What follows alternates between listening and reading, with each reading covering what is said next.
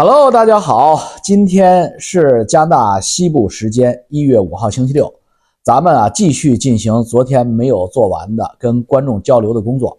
今天主要谈两个话题，一个是玄学改命，命运能不能改的问题；第二呢，就是嗯解答一些观众特别着急的，呃总是重复问我的具体的移民的问题。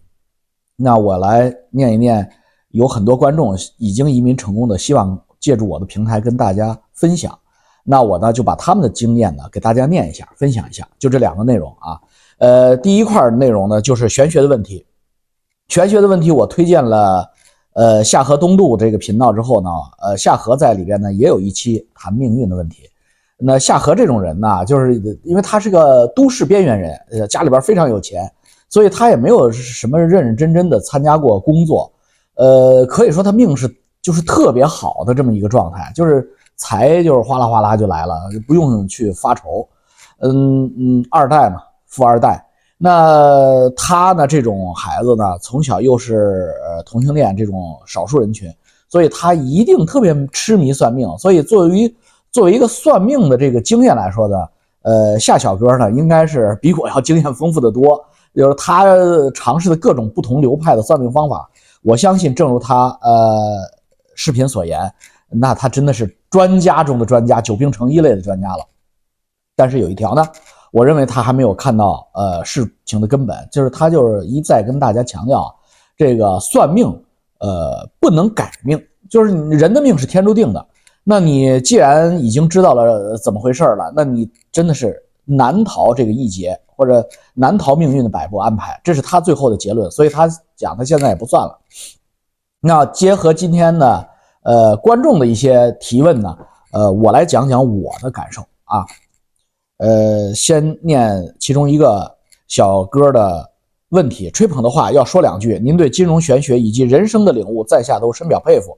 本人想问一个关于玄学的问题：是不是每个人一出生这一生的命都是注定的？说白了，是不是这个人的一生的？寿命、婚姻、地位、财富等等大事都是命中注定的。如果都是注定的，那么我们的努力意义又何在呢？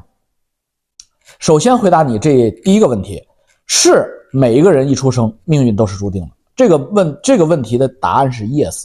呃，为什么呢？就是没有人知道，所以大家也都是猜测的。呃，比如说倪匡先生就说是外星人。设计的地球，当时他设计地球的时候偷了个懒，呃，用程序做的，所以每个人呢都是程序里边的 NPC，所以呢每个人自然都有一套命书、命数，这是倪匡先生的解法，因为他是个玄学科幻作家，呃，所以他呢经常往外星人、高科技方面去引领思维。那有的人说呢，呃，这个世界呢干脆就是一个高层文明设计的这么 simulation，就是一个。模拟 Matrix 就是一个假的，呃，就有点像电子游戏。那那这个就更好理解了。那既然它是一个设计好的电子游戏的话呢，那么在里边的每一个环节、每一个事物，其实都是设计好了的程序。这个应该也很接近，呃，真实。呃，我认为这个可能是最接近真实的一个答案和思路。还有一个想呃说法呢，就是人类是上帝造的，就是呃高维的神造的。那这个神造出来的呃宇宙万物呢，呃是第一天干什么，第二天干什么，第三天干什么？但是按照这个呃宗教的讲法呢，就是人类的命运呢是不能算的，是呃大大面上是一定的，但是细节呢是不可知的，而且他们也不鼓励人类去算啊，日日啊你算命怎么这么就拜魔鬼了之类的，这是另外一派，呃各种流派都有。你像我们中国的。你像呃中国人呢，受佛教的思想影响比较深，呃，并且呢有呃儒家的呃深刻的影响，所以宋儒，比如说邵雍啊、呃程颐啊这些人，他们认为呃命运呢是先天和后天两部分组成的，那么他们认为世界呢并不存在一个造物主，世界不是造物主造的，而而世界是一个呃真的是物质自然形成的。呃，就是所谓的呃，由无极到太极，太极生两仪，两仪生四象，四象生八卦，八卦呃生万物。这是我们的这个先贤老祖宗可能是受了佛教的影响，因为佛教是无神论的。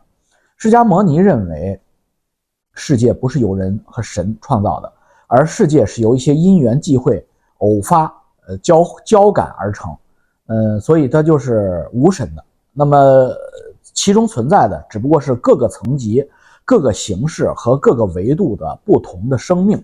那么这些生命呢，有些野蛮，有些文明，有些粗暴，呃，有些呃精美，呃，就是这些区别啊。有些有情，有些无情，有些有形，有些无形。这是佛教的世界观。那么作为我来说呢，我学习呃多年玄学呢，我认为可能真正接近宇宙生成真相，或者我们这个世界生成真相的，是呃。Matrix 理论就是嗯，模拟游戏理论，就是我们这个宇宙，我们人类所在这个宇宙，可能是一个高层文明设计的这样一个虚拟机。那么在它之上的一层宇宙，就是高层文明本身是怎么来的呢？高层文明本身来的，可能就是释迦摩尼讲的那套理论是更加接近真实，就是宇宙之上的宇宙，我们之上的总宇宙，它的出现呢，很可能就往根儿上倒，它就是因缘际会出来的。天地万物交感而生，这是我的世界观。所以从我这个世界观那推出的话，那就不难得出我的结论。最终的结论就是命运是可以算出来的啊！而且你出生之后，你的命运其实在你出生的那一瞬间，甚至是在你投胎的那一瞬间，就是一就是一本书，就是一套命运。呃，一嗯，怎么讲呢？一一一本小小的文集。从你出生到你死亡的所有的重大的事情和与你有关的，呃，就是就我们玄学上来讲叫六亲，就是跟你最亲近的这些人，他们和你之间的关系也是定定数啊。那么接着就回答回答了你是不是一生命运是注定的？Yes。那么接着就回答，那么既然呃寿命、婚姻、地位、财富大事儿都是命中注定的。那么我们努力的意义是什么呢？那很简单啊，就是你如果知道你呃，你不用说那么细节了，你就大而化之，呃，所有人都会算一个命，所有的人都会算这个命，就是一个人是不是会死，每一个人都知道答案，对不对？你见过不死的人吗？那既然你知道每一个人，你我屏幕对面的你都是会必死无疑，那你为什么要吃饭呢？你还为什么要睡觉呢？你为什么要等着那天死？你为什么不马上去死呢？既然你都知道你要死，难逃一死，为什么？那因为你死没有意义啊。那你还是要该怎么活怎么去活，这就是算命。既然知道命数已定，为什么还要努力的？其实是一个道理。你就算命中有王思聪父亲给王思聪那样的泼天的财富，你不加以善用，不加以努力，你一样接不住。极端的说，王思聪生下来就不吃饭、不吃奶，天天哭，他就死了。所以命中即使注定那么大的财富、那么好的命运，他也享受不了，因为他非得要哭闹，非得要不吃饭，他就把自己饿死在襁褓中。所以呢，我曾经举过一个例子，就像我们玩游戏一样，你看完了游戏攻略，你从头到尾都知道这个游戏攻略怎么去打了，这就是你已经算出命来，你知道这个游戏全局大概是个什么状态了。但是你玩每一关的时候都要认认真真的去玩，你才能走到最后关口的那一步，才能通关。否则的话，你即使知道了游戏攻略，你就在那儿不好好打，也不看屏幕，也不好好点鼠标，就在那儿乱弄，那你开局走不了三分钟就死了。所以，那你看到这个命书也没有用，精彩的部分你并不能真正的享受到。这就是。算了命或者命中注定，为什么还要努力的原因所在？第三个重要问题就是命到底能不能改？即使我算到了命，我能不能改变我的命运走向？那这个呢，我就是跟夏河不一样的观点，当然能改，这就叫趋吉避凶。中国古人之所以研究出来一套完美的算命方式，呃，各种流派，并且深入其中，并且不停的在里边琢磨钻研。包括一些入世的这些呃能臣、呃知识分子、大专家们、呃大学者们，他们也研究这个东西，就是为了趋吉避凶，而且不乏成功趋吉避凶的案例。比如说我本人，呃，就是一个成功趋吉避凶的案例。怎么去改变命运？非常简单，最简单的方法就是改变你的时空，这是最简单的方法。因为一切的命运，未来的命运，即使是有一本命书，但他这本命书描述的也是你的这个主要命运。就是我曾经在我的以前的玄学视频中给大家讲过，人类的未来，就是每一个人的未来，都是一个珊瑚树一样的各种烟雾组成的珊瑚，其中若隐若现的那个主枝就是你的命书。就是如果你不加以观测，你不去算，你也不知道，你就是兢兢业业的正常的生活，那你的未来就是一定的，就是那根主枝。但是它是有点像量子力学，你一旦观测，它就会发生变化。那一旦观测它发生，因为你的观测行为本身影响了这个主枝，因为这个主枝上有些不好的东西，你会尽可能的避开它。而且它会告诉你一些结论性的东西，你会尽可能的去趋近它，而不走趋其中的呃弯路。比如说，你的命书告诉你你的老婆姓张，你的老婆属狗，那你就直接去找那个姓张属狗的去了。你你可能姓有个姓呃姓王的，呃属鸡的，你就不愿意再跟他来往了。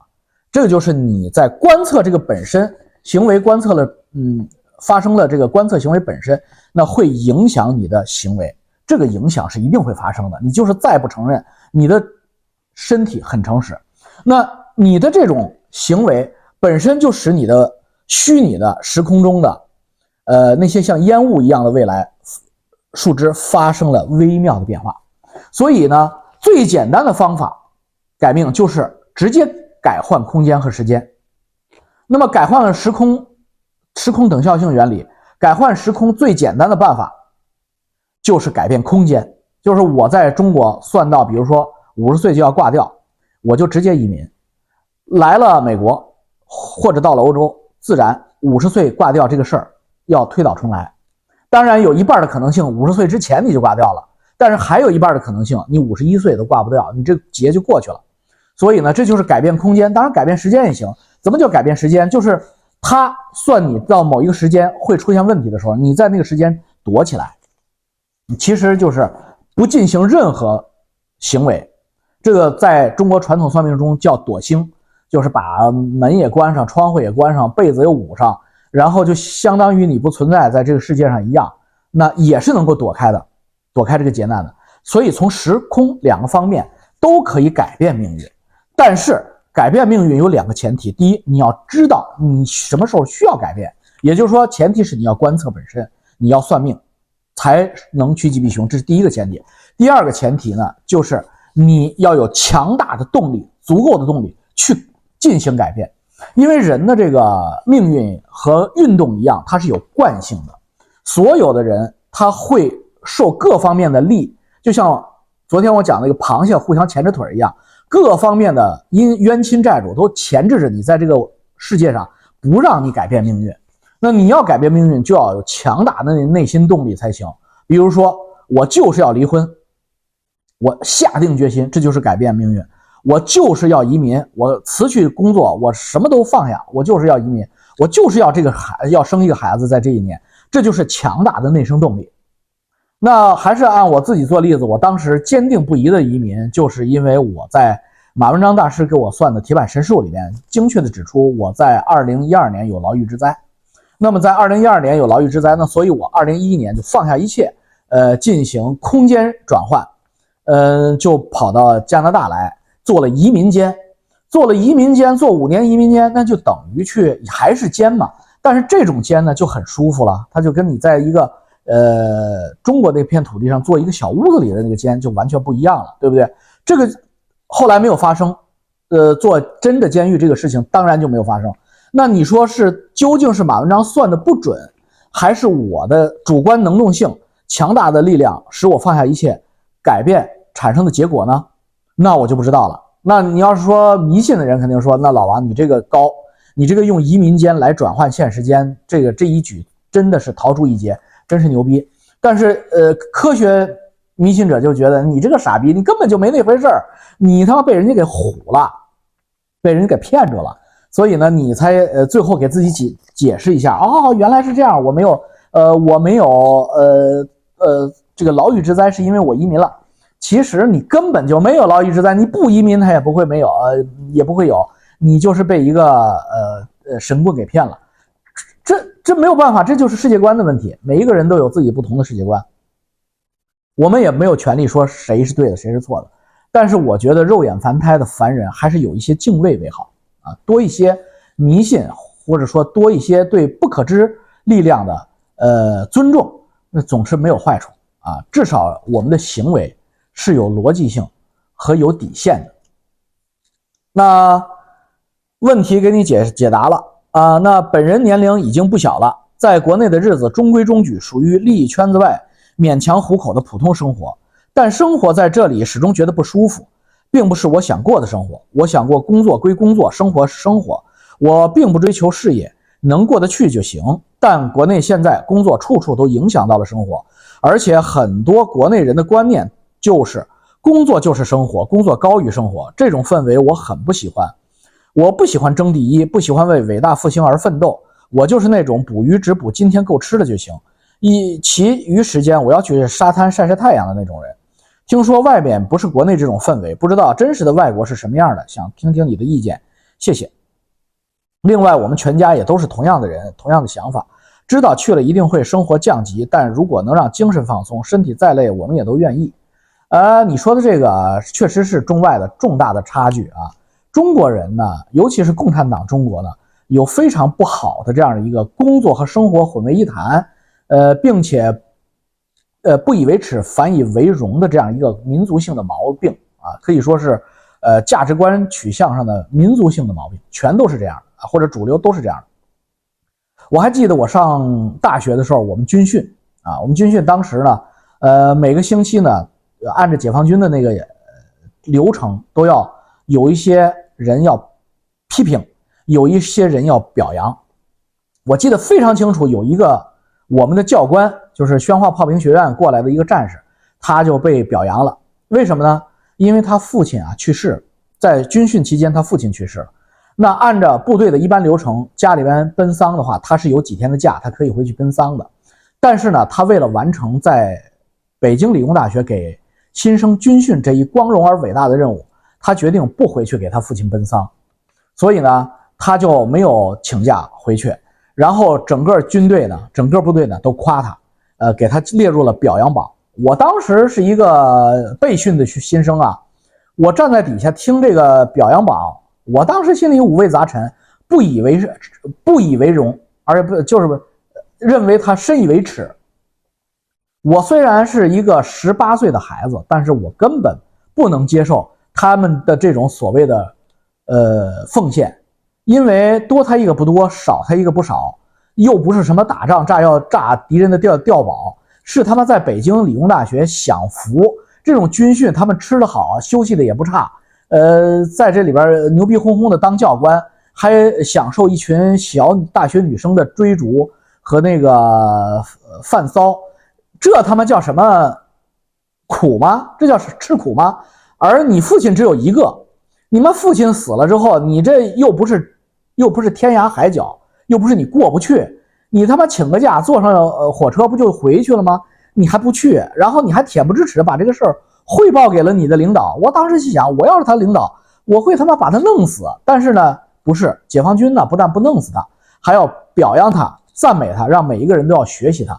那自我意识不强的、世界观不坚定的人，就真的会被他们洗脑。久而久之就带沟里去了，而且就自己家出这个事儿也会跟着他学，所以呢，这就是中国的问题。呃，比如说呃工作啊，呃金尚啊，金尚呢也是这种人，呃也是深受毒害的人。金尚在前一段时间他去旧金旧金山参加呃峰会，跟美国总统拜登见面的时候，拜登呃跟他开了一个玩笑，说下个礼拜就是彭丽媛，就是你老婆的生日了。我预祝彭丽媛生日愉快，因为拜登也是那天生日，所以拜登知道，呃，细心啊，他就查了一下彭丽媛的生日，所以就给习近平这么一个惊喜。那习近平当时愣在当场，大家都知道，因为金上脑子反应慢嘛，呃，做事儿都要有个小本本，显然这个事儿没有抄在小本本上。但是呢，他又不像在俄罗斯那么紧张，因为毕竟美国他知道美国人做事有底线，不会把他给扣住的，所以呢，他就很放松，脱口而出了自己的真实想法。他说：“哦。”是吗？我把这个事儿忘了，这是第一句话。大家我不是瞎编啊，大家可以看啊，我把这事儿忘了。这个第二句话就是我工作太忙了，我都没想起来。呃，拜登呆立当场，因为在美国、加拿大、欧洲这种西方的价值观体系下，没有什么工作能够重到把你媳妇儿生日忘掉这么严重的事儿。这个在西方来说，在普世价值体系来说。呃，把你媳妇儿生日忘了这件事儿，就是基本上是罪不可恕，跟你杀了你媳妇儿这个能量级差不多了都。除了你没真动手，就是你真的是太不把她当回事儿了。这是第一。第二，你的理由居然是你因为工作忙把这个事儿忘了，所以拜登没有接上那个话，就是聊天聊死了，戛然而止，双方呆立当场，非常尴尬。呃，关键是金上不知道怎么回事，金上觉得自己回答天衣无缝啊。因为你如果从小就生活在那个宣化炮兵学院的那那种氛围中长大的话，你会觉得金上说的简直太完美了。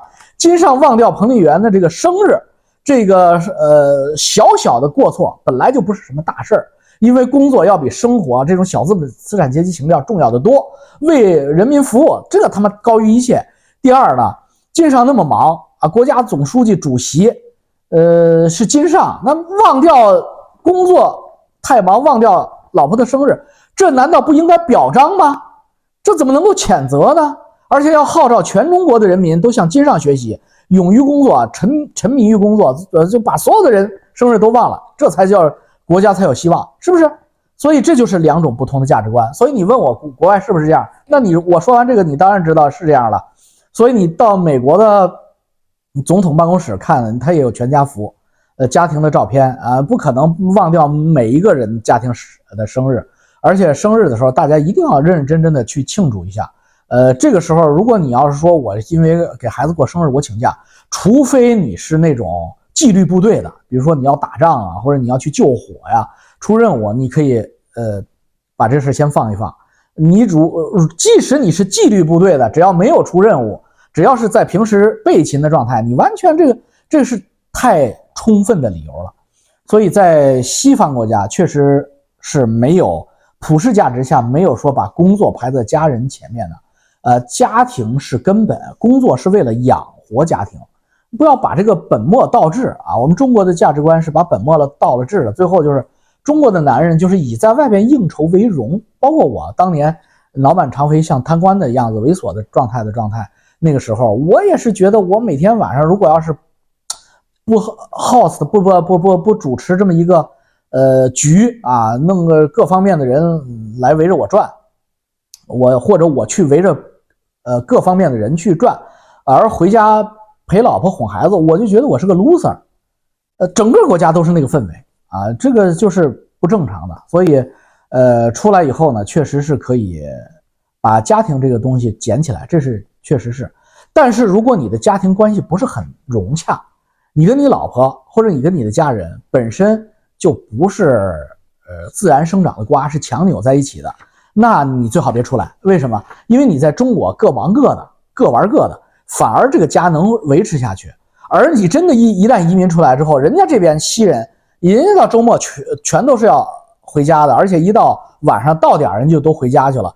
而且呢，这个一到节假日，全家都要出去出出游的。那你如果夫妻是强扭的话，价值观也不一样，呃，性生活也不协调，各方面也互相看不上，那你们的矛盾会迅速的激化，所以移民的离婚率高达百分之五十，这是有原因的啊，就是移民到西方国家的这个中国夫夫妻的移民移移民离婚率高达百分之五十。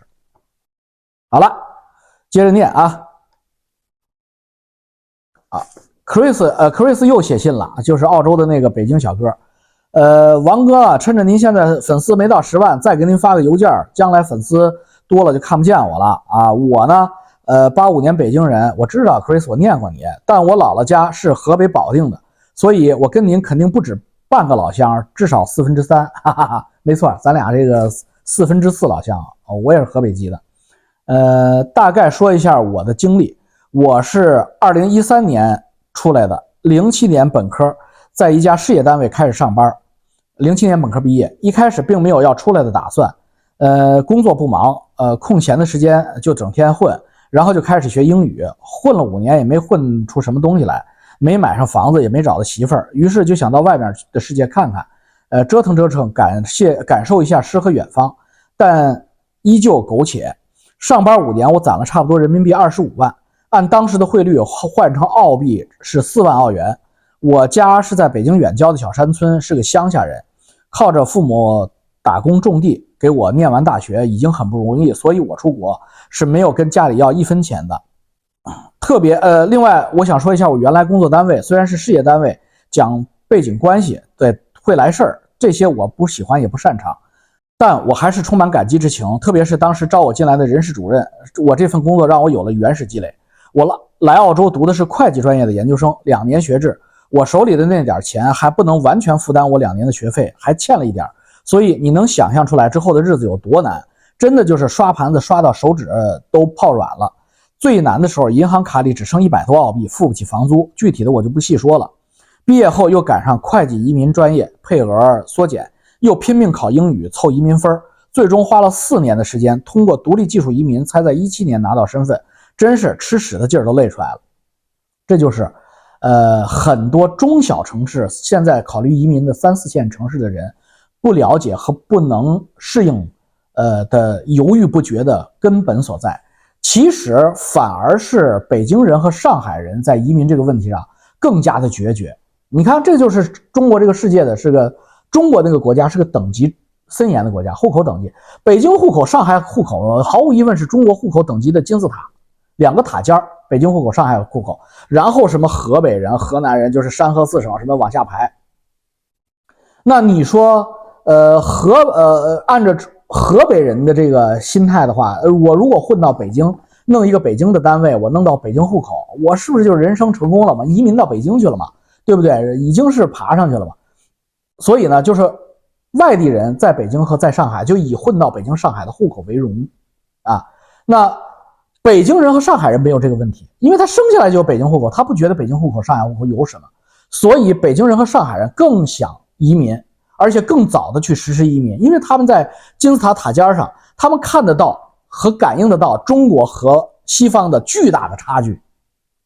他们正是因为他们本身就是北京人和上海人，所以他们不会相信共产党洗脑，说美国不如呃中国，是中国已经超过美国很多了，英国根本不如美国，这个他们当然不相信了，因为他们是北京人、上海人，他们还是站得高看得远，所以北京人、上海人八九十年代大量的就开始移民，移民出来的很苦的，北京人、上海人，我上次给大家讲那个抓螃蟹，那个一辈子被警察抓，一辈子都不敢再抓螃蟹，那就是上海户口正宗上海人。祖孙两代都是上海人，这位小哥也是正宗的北京人，对不对？至少父母都是北京人了嘛，那他就是北京二代了。所以这样的正宗北京人和正宗上海人，他们出来都是怀揣着四万澳元出来了，两万加元出来了，付了学费之后都没有钱付房租，打黑工刷盘子，刷的手指都泡软，这就是真实的写照。呃，不吃这种苦，怎么可能改变你的人生呢？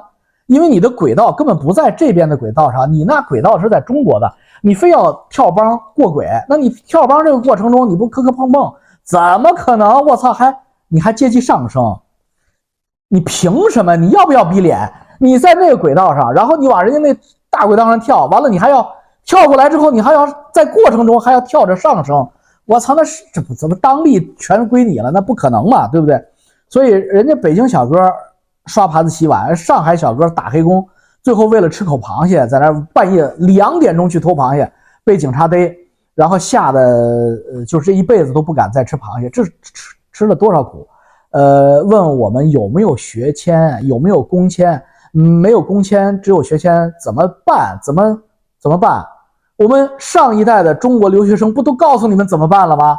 那个时候可是学签偷着打工，抓住就遣返。